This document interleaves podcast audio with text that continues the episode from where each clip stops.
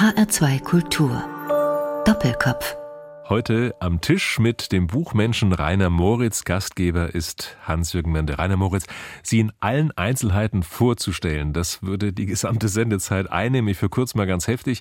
Leiter des Literaturhauses Hamburg. Überaus produktiver Schriftsteller und Publizist mit einer riesen Bandbreite. Immer wieder Jurymitglied, Übersetzer, Fußballfachmann, Literaturkritiker, Kolumnist im Radio, Sexexperte und, und vieles mehr. Um die Verwirrung noch perfekter zu machen, nenne ich mal ein paar Bücher, die Sie geschrieben haben. Vielleicht können Sie die immer mit einem Satz kommentieren. Rainer Moritz, Frankreich à la carte, kulinarische Geschichten. Das war der Buchmessenschwerpunkt Frankreich auf der Frankfurter Buchmesse. Und der Verlag hatte mich gebeten, Geschichten vom Essen und Trinken zu sammeln, die mit Frankreich zu tun haben. Das war nicht so wahnsinnig schwer. Helden des Südwestens, was wir lieben, Lurchi, Löw und Laugenbrezel.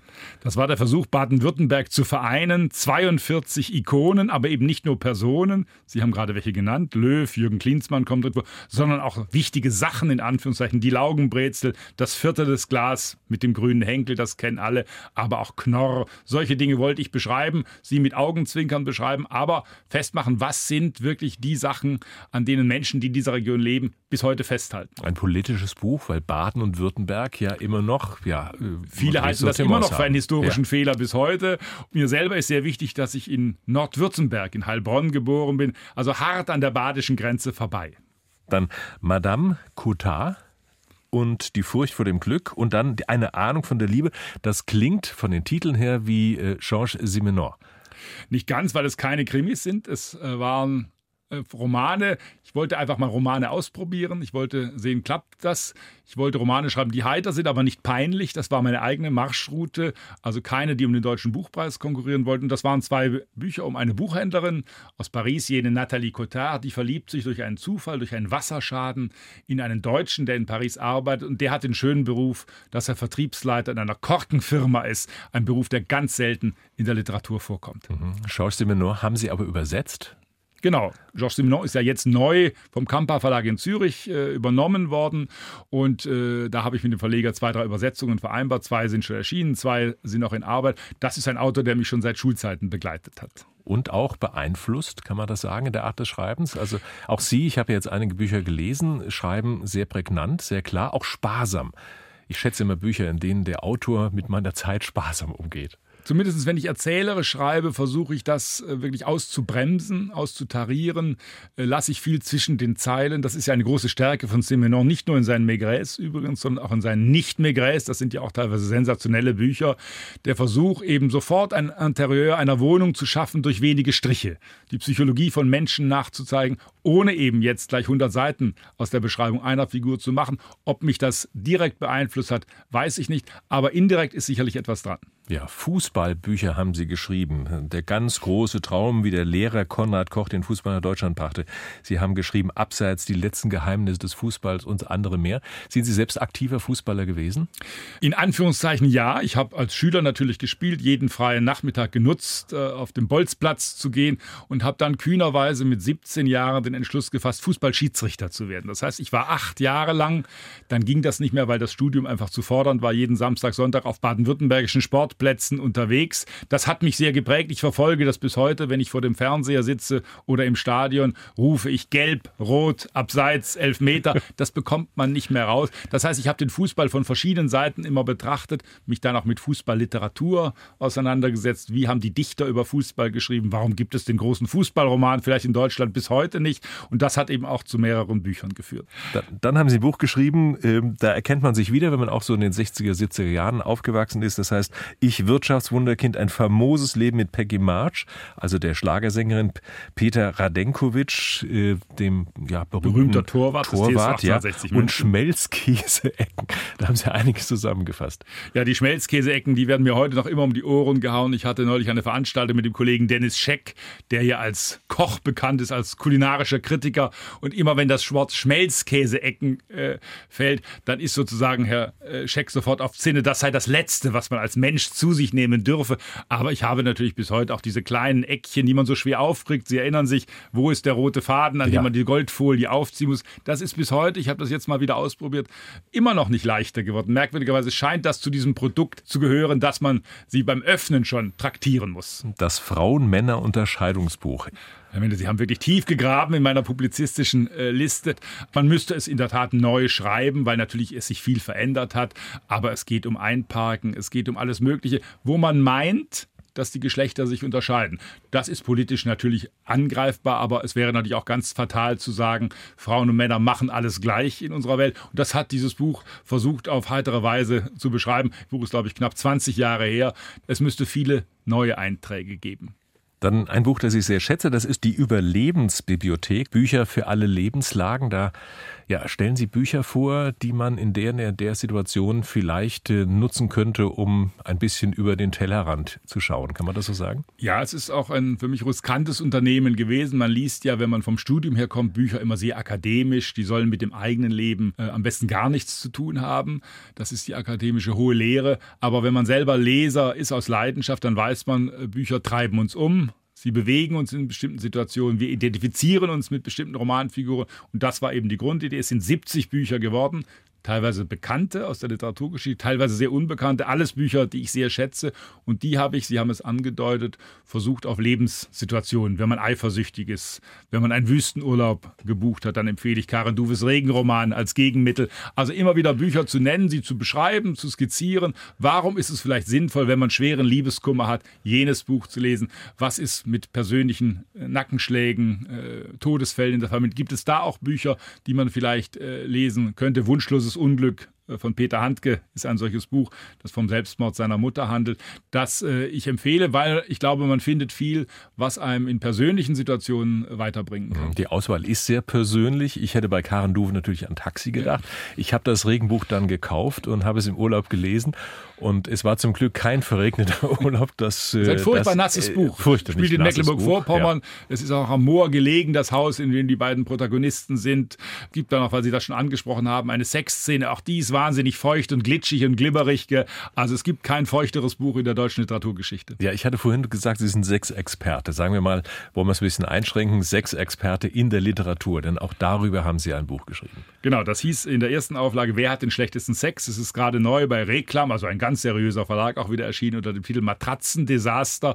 Da habe ich es nochmal erweitert. Mir ist irgendwann aufgefallen, wenn man als Kritiker arbeitet, dass selbst äh, große Autoren, hochtalentierte Autoren scheitern, wenn sie Sexstellen beschreiben müssen, in Anführungszeichen. Man hat ja manchmal das Gefühl, kein Gegenwartsroman, der darauf äh, verzichten kann. Und ich habe die dann gesammelt über viele Jahre und daraus äh, ein Buch gemacht, in dem ich das kommentiere.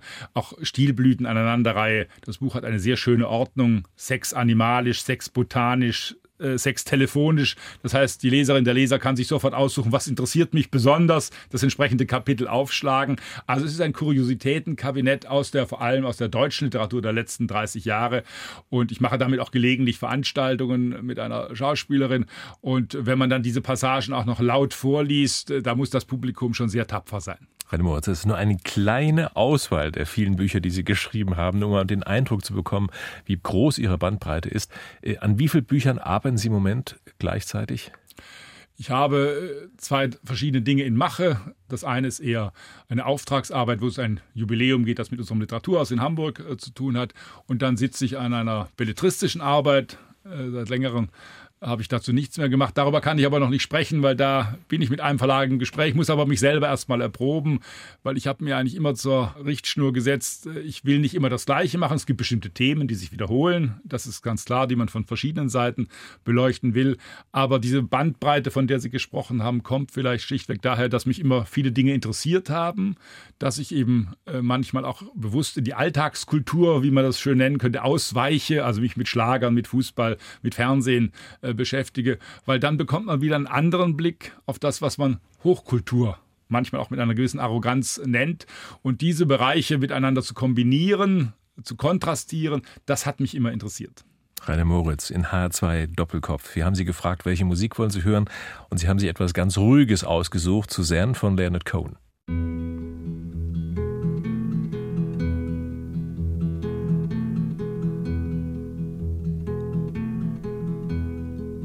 Suzanne takes you down to her place near the river. You can hear the boats go by, you can spend the night beside her, and you know that she's half crazy, but that's why you wanna be there. And she feeds you tea and oranges that come all the way from China. And just when you mean to tell her that you have no love to give her, then she gets you on her wavelength. And she lets the river answer that you've always been her lover. Leonard Cohen mit Suzanne. Doppelkopf in H2. Mit Professor Dr. Rainer Moritz. Gastgeber ist Hans-Jürgen Mende. Ja, den Professor, den haben Sie ehrenhalber bekommen? Ja, das ist eine schöne Einrichtung der Freien und Hansestadt Hamburg. Das gibt es in anderen Bundesländern auch, dass man sie den nicht hart wirtschaften muss durch eine Habilitation oder durch Lehraufträge an der Universität. Nein, die Stadt Hamburg hat das Recht, solche Ehrenprofessuren äh, zu verleihen. Das war ein schöner Moment. Ich erinnere mich noch gut, als ich meiner Mutter das am Telefon äh, gesagt habe. Dann stand mein Vater im Hintergrund und rief als erstes, wie er sich für einen in Schwaben lebenden Vater gehört, gibt das auch mehr Geld. Ich musste das verneinen, das war eine Enttäuschung für ihn. Aber die Ehre, dass der Sohn es doch noch zum Professor ohne Habilitation geschafft hat, das hat ihm trotzdem gefallen. Ja, wahrscheinlich doch mit vielen Sorgen früher mal gebunden, wenn der Sohn so Sachen studiert wie Philosophie und Germanistik und solche Dinge, die ja nicht unbedingt so den Brotberuf erahnen lassen. Nein, das erzähle ich auch heute immer noch, wenn wir Praktikantinnen und Praktikanten im Literaturhaus haben. Das war ehrlich gesagt, als ich mit der Promotion fertig war, Ende der 80er Jahre, schon sehr ähnlich. So auch da gab es im Schuldienst beispielsweise in Baden-Württemberg kaum Aussichten unterzukommen. Das war dann fünf, sechs Jahre später schon wieder anders. Das sind ja immer solche Wellenbewegungen. Das heißt, ich erinnere mich noch gut an die Zeit, äh, als ich auch irgendwo unterkommen musste. Auch um die Eltern zufriedenzustellen und dann äh, verschiedenes fast geworden wäre. Und dann habe ich sozusagen den glücklichen Zufall gehabt, dass ich im Verlagswesen untergekommen bin. Ich habe ja 15 Jahre insgesamt in Verlagen gearbeitet, zuerst in Wissenschaftsverlagen, dann am Schluss bei Hoffmann und Kampe als Geschäftsführer. Aber ich werde das nie vergessen und das finde ich auch, wenn ich heute Praktikanten vor mir sehe, immer noch ganz wichtig, dass man das nicht vergisst, äh, wie schwierig der Einstieg sein kann, gerade mit solchen Studienfächern. Mhm. Was wir eben gehört haben, Leonard Cohen, Suzanne, das ist ein Lied, ja, das ist aus den 60er Jahren. Jahren. Weshalb haben Sie sich das gewünscht? Nichts ganz Aktuelles? Ist das so, wenn man ein gewisses Alter kommt, das kann ich gut nachvollziehen, dass äh, doch das, was man in der Jugend erlebt hat, prägender, wichtiger wird? Ja gut, Musik hat damals einfach eine wichtige Rolle gespielt. Das waren bei mir, darauf kommen wir vielleicht auch deutsche Schlager, das war eher ungewöhnlich natürlich, das hat außer mir niemand äh, gehört, aber das waren eben auch die großen Pop-Songs. Bei Leonard Cohen war es so, dass wir einen progressiven Englischlehrer hatten. Wir sind dann ins Sprachlabor gegangen. Das war damals eine ganz neue Einrichtung an Schulen, wo man Kopfhörer aufbekam, danach sprechen musste. Und wir haben, er wollte ja versuchen, uns zu interessieren für den Englischunterricht. Und deswegen haben wir den Text von Suzanne, dieses furchtbar traurige, auch nicht ganz leicht zu verstehende Lied könnte heute auch den ganzen Song memorieren, weil wir eben den im Englischunterricht durchgenommen haben und habe dann immer wieder Leonard Cohen mich mit ihm beschäftigt. Er hat ja auch sehr äh, ganz verschiedene Phasen durchlaufen. Ein paar Jahre konnte man ihm kaum mehr zuhören. Dann hat er nochmal auch ein großes Alterswerk hinterlassen. Mhm. Sie leiten seit vielen Jahren das Literaturhaus in Hamburg. Hat es denn sowas wie ein Literaturhaus schon immer gegeben und ist es eine, sagen wir mal, eher neue Entwicklung? Das ist ein interessantes Phänomen, wenn man Menschen fragt, die jetzt nicht jeden Tag in Literaturhäusern unterwegs sind, dann würde man wahrscheinlich als Antwort bekommen, ja, das gibt es schon seit 50, seit 100 Jahren, ganz selbstverständlich. Da finden Lesungen statt, da kommen Autoren und Übersetzer hin. Es hat merkwürdigerweise im deutschsprachigen Raum Mitte der 80er Jahre in verschiedenen Großstädten fast gleichzeitig, unabhängig voneinander, Bewegungen gegeben, dass man gesagt hat, die Kunst, die Musik äh, hat einen festen Raum, einen festen Ort. Das braucht die Literatur auch auch als zentrales Forum, als Treffpunkt, äh, als Zusammenkunft. Und in Hamburg zum Beispiel 1985 hat sich ein Verein gegründet aus 13 literaturaffinen Menschen, die gesagt haben, wir wollen ein Literaturhaus haben. Dann ist die Suche nach der Immobilie natürlich die erste Frage. Dann ist die Suche nach dem Geld. Wer finanziert das? Macht die jeweilige Stadt mit? Aber das ist, wie gesagt, äh, an mehreren Orten gleichzeitig entstanden. 1986 ist in Berlin in der Fasanenstraße das erste Literaturhaus in Deutschland gegründet worden. Hamburg ist drei Jahre später, 1989, gefolgt. Dann kamen München, dann kamen Frankfurt hinzu. Es ist soweit mittlerweile, dass der Begriff sich so verselbstständigt hat. Es gab jahrelang in Kopenhagen, in Dänemark, auch eine solche Einrichtung. Die hat sich damals sogar den deutschen Namen völlig überraschenderweise Literaturhaus gegeben, obwohl man auch mit dänischen Worten da gut hätte agieren können. Interessant, ja. Jetzt reisen ja Autoren von Buchhandlung zu Buchhandlung und stellen ihre Bücher vor. Was ist im Literaturhaus denn anders als in der großen Buchhandlung? Wir haben natürlich die Möglichkeit, vor allem in den großen Städten, dass wir mehr internationale Autoren auch einladen können. Wenn ein großer amerikanischer Autor, Colson Whitehead, um nur einen Namen zu nennen, jetzt nach Deutschland kommt, wird er in der Regel nur vier, fünf Termine wahrnehmen. Und das sind dann seltener Buchhandlungen, sondern häufiger eben die großen Literaturhäuser. Wir haben sozusagen das Privileg auch, dass wir äh, auch moderierte Lesungen in der Regel haben. In Buchhandlungen sind das äh, klassische Lesungen, die Begrüßung der Buchhändlerin. Und dann liest der Autor. Wir haben meistens Journalisten, Literaturkritiker äh, aus ganz Deutschland eingeladen, die dann ein Gespräch führen. Man muss vielleicht dazu sagen, das ist ein sehr deutsches Phänomen, ein Phänomen des deutschsprachigen Raums. Wenn Sie Autoren aus Frankreich, aus den USA, aus England zu Gast haben, dann wundern die sich. Warum sitzt ein deutsches Publikum getreulich da? lässt sich aus einem Buch vorlesen, das schon erschienen ist, das man bequem zu Hause lesen könnte. Das heißt, Sie werden in England und Amerika diese Form der langen Lesung so gut wie nie finden. Das sind Diskussionsrunden, maximal vielleicht eine 10 Minuten Viertelstundenlesung, Signierstunden und ähnliche Formate.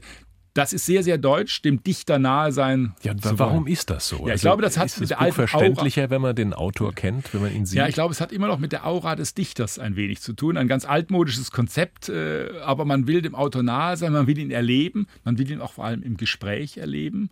Viele Autoren können ja vorzüglich über ihre Bücher sprechen. Bei manchen hat man das Gefühl. Andere gar nicht. Ich war immer so begeistert ja. von Max Frisch. Dann, dann habe ich in der Schweizer Fernsehen ein Interview gesehen und war sehr ja. enttäuscht. Er konnte gar nicht über seine Bücher reden. Manche Bücher sind klüger als ihre Autoren oder die Autoren wissen gar nicht, was sie angerichtet haben, in Anführungszeichen. Ja. Das heißt, das fasziniert aber offensichtlich ein deutsches Publikum besonders, nahe zu sein, sich einzumischen. Das ist nicht, Gott sei Dank, bis heute nicht ausgestorben. Man hat ja geunkt vor 15 Jahren, das wird es bald nicht mehr geben. Wenn, Aber das ist Gott ein, zum Glück anders gekommen. Wenn ein Autor Rainer Moritz vielleicht nicht in der Lage ist, äh, sich so zu präsentieren in solchen Veranstaltungen, hat sein Buch dann weniger Chancen gelesen zu werden auf dem Markt?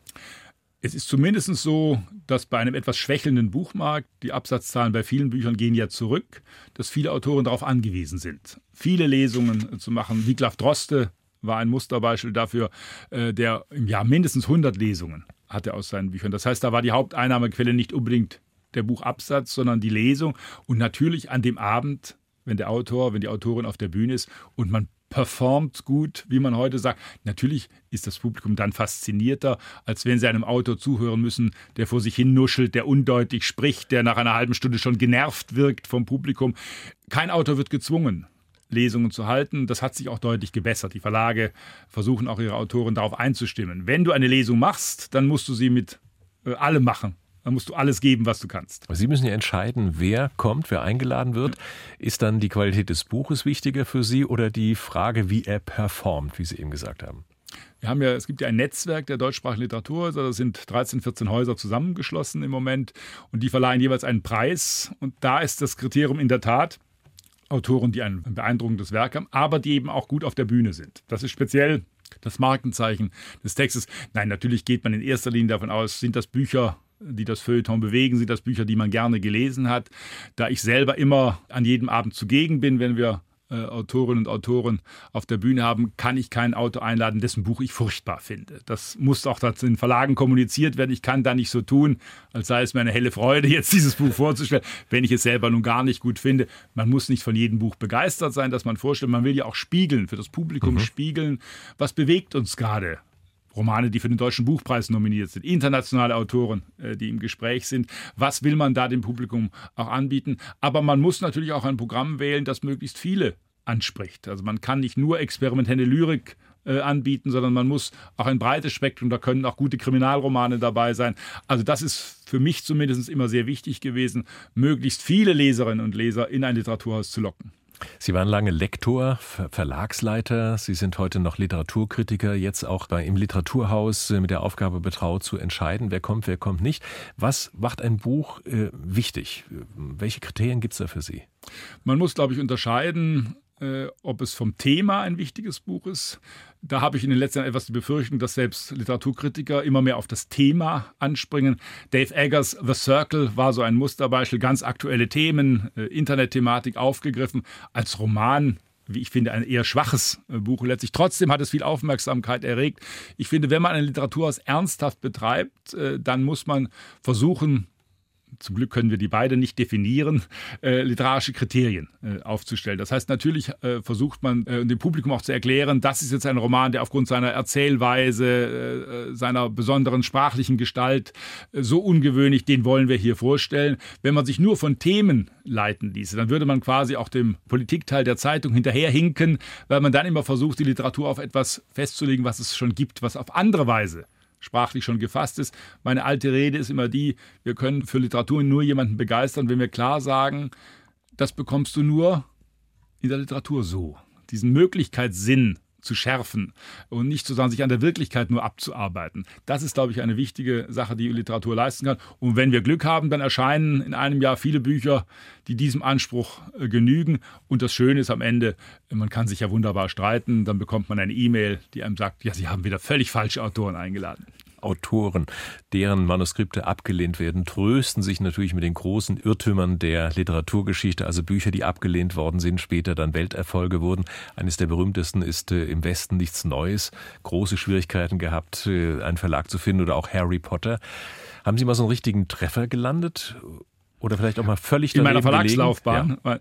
ja. man hat manchmal auch Glück letztlich. Ich bin 95, äh, ich habe dann den Wechsel gemacht von Wissenschaftsverlagen zu Publikumsverlagen, was eher selten passiert, weil das sehr unterschiedliche äh, Bereiche sind. Dann bin ich zu Reklam Leipzig gekommen, da hatte man äh, nicht viel Geld. Da hatte man zum Glück drei Jahre vorher Schlafes Bruder gehabt von Robert Schneider, auch das so ein großer Hit.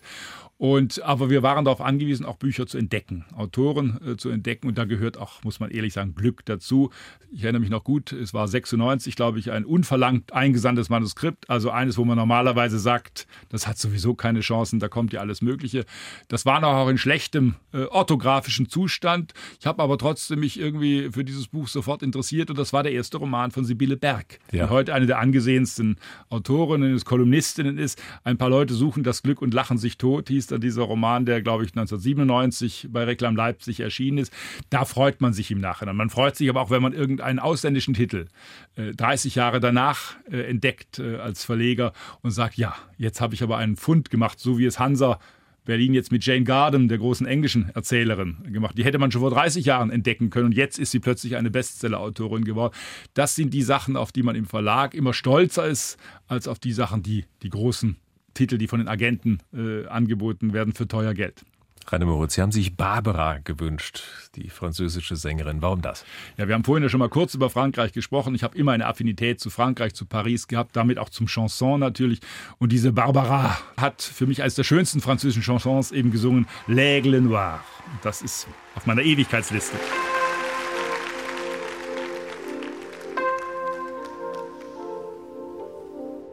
Un beau jour. Près d'un lac.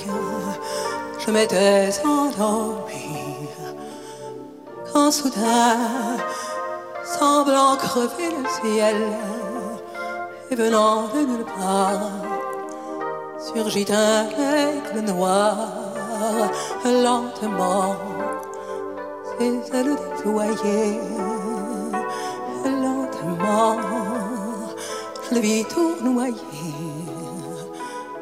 près de moi dans un bruissement d'ailes comme tombé du ciel. L'oiseau va se poser, il avait Barbara, der schwarze Adler, übersetzt, so heißt es. Wunsch unseres Gastes heute in Doppelkopf in HR2, Rainer Moritz Bücher, Mensch. Herr Moritz, Warum schreiben Menschen Bücher? Ist das eine blöde Frage? Man kann es nicht verallgemeinern. Das wäre auch zu merkwürdig. Es gibt Sachbücher, es gibt Ratgeber, es gibt Romane. Äh, dass man Bücher oft schreibt, um etwas zu verarbeiten, das ist eine alte Theorie. Das kann man manchmal mit Händen greifen bei manchen Romanautoren. Bei manchen Autoren hat man nur die Fabulierlust äh, als Ziel. Bei mir war es so, ich habe schon als Schüler gern geschrieben. Da gab es die Schülerzeitung bei uns am Gymnasium. Da habe ich sofort mitgemischt, habe dort die ersten Texte, meistens satirischer Art, äh, versucht zu schreiben und habe gemerkt irgendwann, dass ich teilweise schreibend klarer komme Das heißt, äh, man kann im Reden viel diskutieren, man kann viel besprechen, aber es ist etwas anderes, ob man dann beginnt, äh, einem gewissen Gedanken nachzugehen und versucht, das schriftlich zu fassen. Das ist, glaube ich, ein wichtiger äh, Anlass für viele zu schreiben, dass das Schreiben als Vorgang selber etwas anderes auslöst. Das kann ja jeder, darf ja jeder. Aber warum wird das dann veröffentlicht? Warum will ich haben, dass das andere Menschen lesen? Das ist äh, natürlich oft ein großes Missverständnis letztlich. Es gibt ja äh, diesen großen Drang, Literatur auch als Therapie zu verstehen. Dagegen ist auch gar nichts einzuwenden. Das wird ja oft auch äh, in Behandlungen, in psychologischen Betreuungen bewusst eingesetzt. Schreibt das auf, schreibt ihr das von der Seele, wie mhm. man so schön sagt. Die entscheidende Frage ist natürlich, ist das nur für mich interessant, vielleicht nur für meine Familie interessant? Das Unterschätzen oder Überschätzen manche Hobby-Schriftsteller oft, die gar nicht verstehen können, dass ihre intime Familiengeschichte, als sie mit ihrer Frau auf Kreta waren und da was Schönes gesehen haben, warum sollen das nicht alle interessieren? Der Buchmarkt ist überschwemmt. Äh, es gibt zum Glück auch Book on Demand mittlerweile. Es gibt andere Formen. Jeder kann heute ein Buch veröffentlichen. Und man muss auch nicht mehr einfach, sofort ja. 10.000 äh, Euro dafür bezahlen. Es gab eine Zeit lang, wo man wirklich den möchtegern Autoren das Geld aus der Tasche gezogen hat. Die Frage, warum man als Autor etwas schreibt, äh, ich hatte vor ganz vielen Jahren, das war noch während des Studiums, habe ich eine Lesung besucht von Gabriele Wohmann. Die wurde auch gefragt und Frau Wohmann hat kurz gezögert und äh, gesagt, ja, vielleicht doch für die Ewigkeit. Mhm. Also diese ganz alberne äh, Erklärung, ja, vielleicht doch, was bleibt, stiften die Dichter, diese berühmte Formel. Äh, da ist eine Spur natürlich daran, man will etwas festhalten, man will auch natürlich andere Menschen äh, von einem Weltbild vielleicht mal überzeugen. Ich habe bei meinen autobiografischen Büchern, Sie haben das Wirtschaftswunderkind äh, vorhin angesprochen, sehr viel Rückmeldungen bekommen, dass Menschen mir geschrieben haben, ja, ich habe das alles vergessen, aber bei uns zu Hause ging es ähnlich zu. Woher wissen Sie, wie es bei uns zu Hause äh, zuging? Das ist natürlich auch ein Anlass, der mir wichtig war, dieses Gefühl, gerade der 60er, 70er Jahre, wie war das damals in der Bundesrepublik aufzuwachsen, äh, in Worte zu fassen. Und das hat offensichtlich bei vielen Menschen einen Nerv getroffen. Mhm. Ist das nicht auch ein klein bisschen, um ganz vorsichtig zu formulieren, anmaßend, äh, dass ich davon ausgehe, als Autor, das, was ich zu sagen habe, das muss doch einen Wert für andere haben? Völlig anmaßend. Es führt auch immer wieder zu großen Enttäuschungen, weil viele Bücher werden keine Erfolge, viele Bücher finden keine Leserinnen und Leser. Ich glaube, wenn Sie äh, dieses Gehen des Schreibens in sich haben, wenn Sie nicht anders können, man muss das gar nicht dramatisieren, äh, man kann auch nur sagen, ich tue das äh, gern, dann ist es immer angesagt, nicht zu früh aufs Publikum zu schielen, glaube ich. Wenn ich schon am Schreibtisch sitze, das tun Autoren. Die, die Bestseller am Reißbrett äh, versuchen zu entwerfen, die gehen so vor. Aber wenn ich wirklich etwas schreiben will, äh, weil ich es schreiben muss, weil ich, äh, ich sage, ich kann nicht anders, dann darf ich nicht in erster Linie aufs Publikum schauen. Dann muss ich versuchen, es so gut wie möglich zu schreiben. Man hat ja auch Lektorinnen und Lektoren, die einem da auf die Sprünge helfen. Aber man darf nicht äh, jetzt an den reinen Kommerz denken, das wäre ganz äh, fatal, weil dann geht diese dieser Akt des Schreibens natürlich auch verloren. Dann macht das nichts mit mir, dann äh, gehe ich nicht mit Themen anders um, dadurch, dass ich sie schreiben bearbeite. Ich habe ein Buch von Ihnen gelesen, das ist 2018 erschienen. Das ist sehr persönlich. Mein Vater, die Dinge und der Tod. Erinnern Sie sich an Ihren Vater anhand der Dinge, die Sie im Nachlass vorfinden? Ja, mir persönlich, also von mir ausgehend, wäre mir da manches zu persönlich gewesen, die Familiengeschichte auszubreiten.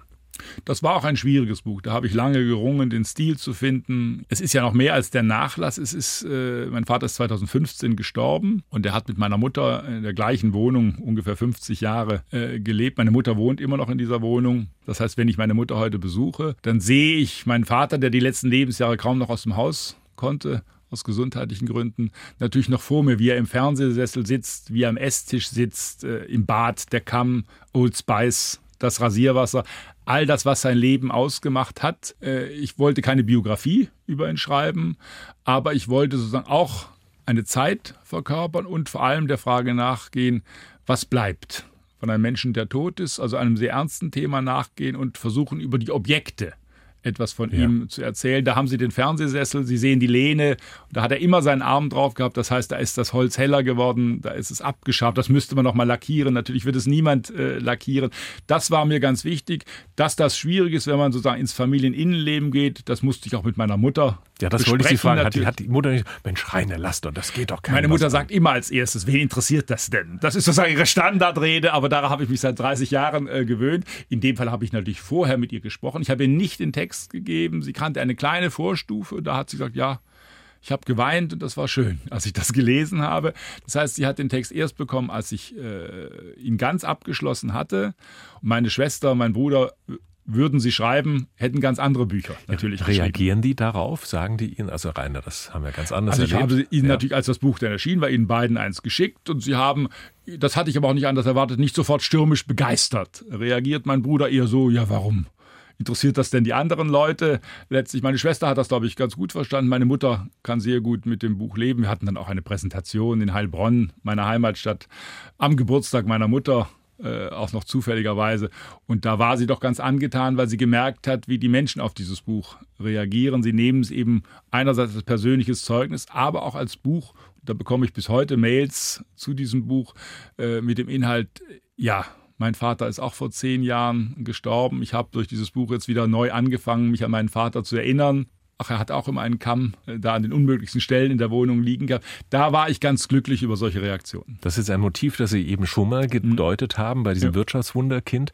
Ist es auch so ein Versuch, Solidarität zu finden mit seinem sehr individuellen Leben, zu spüren, man ist nicht allein mit dem, was man erlebt hat in den Zeiten?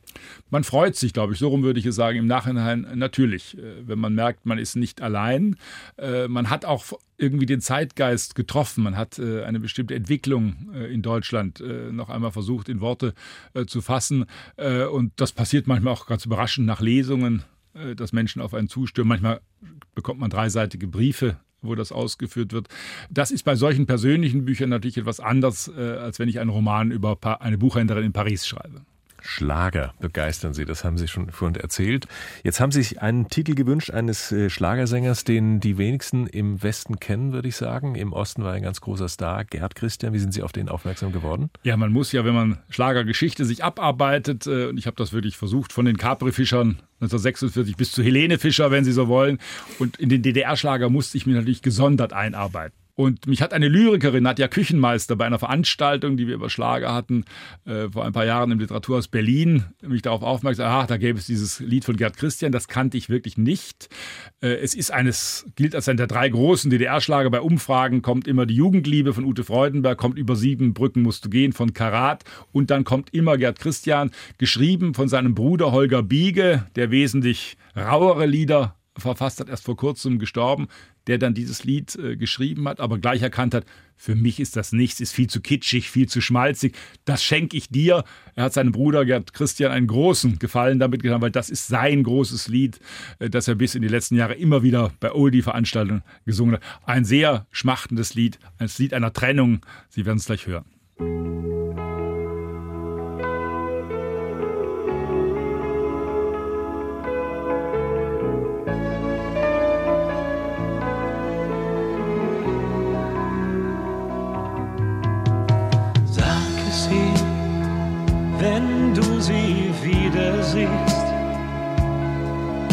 Dass ich sie nicht vergessen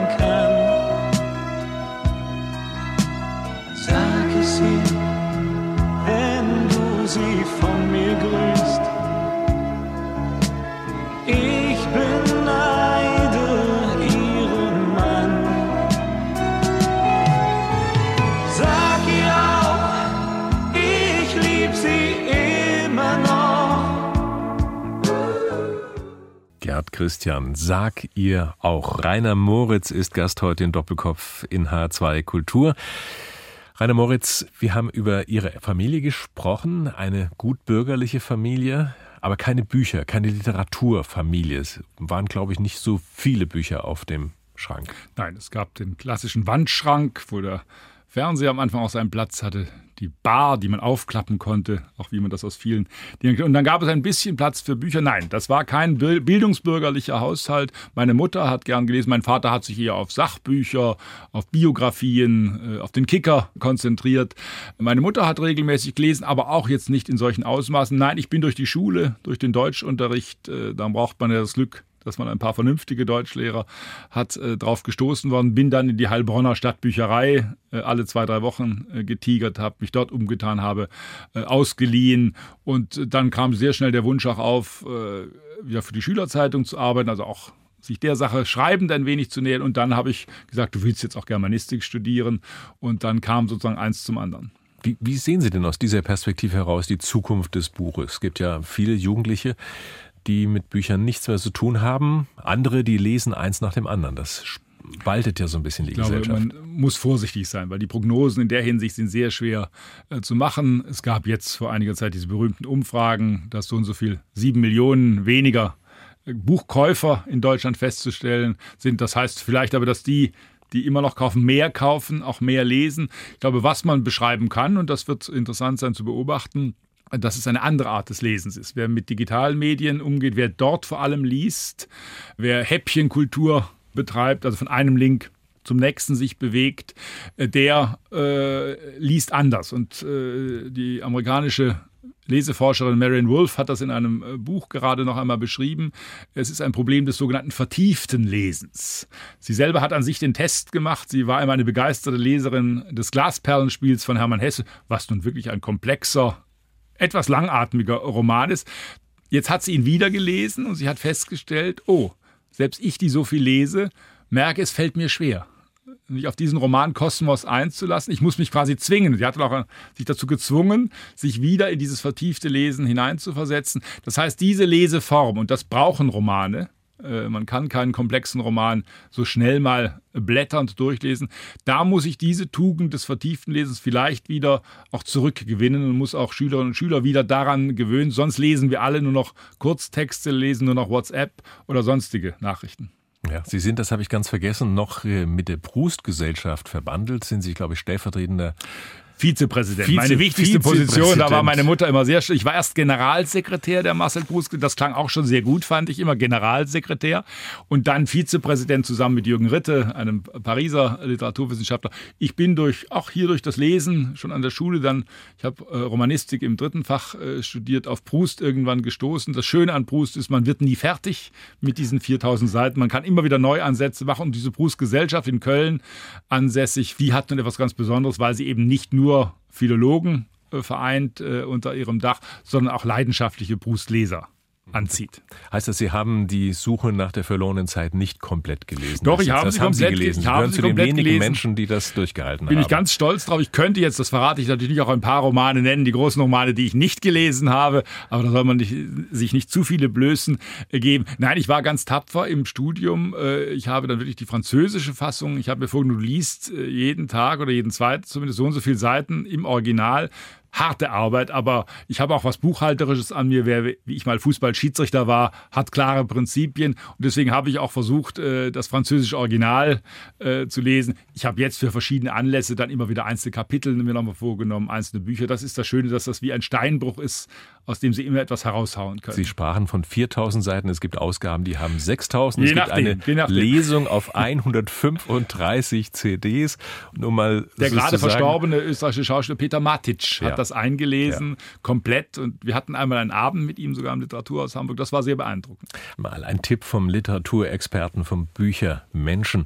Welches Buch soll man gelesen haben? Muss man gelesen haben? Können Sie es auf einen Punkt fokussieren, auf ein Buch? Also, es wäre gemein, jetzt zu sagen, Proust auf der Suche nach der verlorenen Zeit. Das, Das ist zu lang, gemein. das ist zu schwer, zu groß. Ich finde, wenn man äh, Gustave Flaubert, Madame Bovary gelesen hat, das sind, glaube ich, 300 Seiten, je nach Übersetzung, dann hat man schon eine Ahnung davon, was ein Romancier, der auf seine Worte achtet, der auf Stil achtet, der eine Ehegeschichte erzählt. Aber die Ehegeschichte wird bei Flaubert ebenso besonders, weil wir sie in Flauberts Sprache haben. Das ist für mich dann doch ein etwas angenehmerer Einstieg, als wenn ich jetzt mit Proust auf den Tisch gehauen hätte. Das klingt jetzt aber so, als müsse man es im französischen Original lesen. Darf man es auch in der Ich deutschen glaube, es gibt mittlerweile lesen? auch von Elisabeth Edel eine sehr schöne Übersetzung. Bei Hansa erschien, glaube ich, jetzt auch im Taschenbuch. Da kann man auch zu der greifen. Rainer Moritz, vielen Dank. Das war HR2 Doppelkopf mit dem Buchmenschen, Leiter des Hamburg Literaturhauses, Autors, Literaturkritikers, Übersetzers, Kolumnisten und vieles mehr. Professor Dr. Rainer Moritz, danke fürs Zuhören, sagt Hans-Jürgen Mende.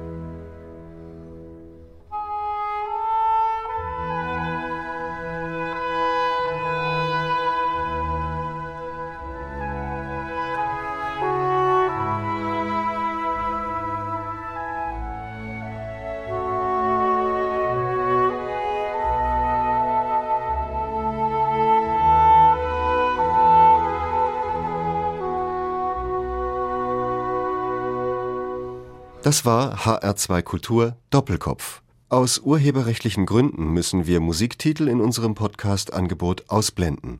Weitere Sendungen, die Sie jederzeit hören können, finden Sie auf hr2.de.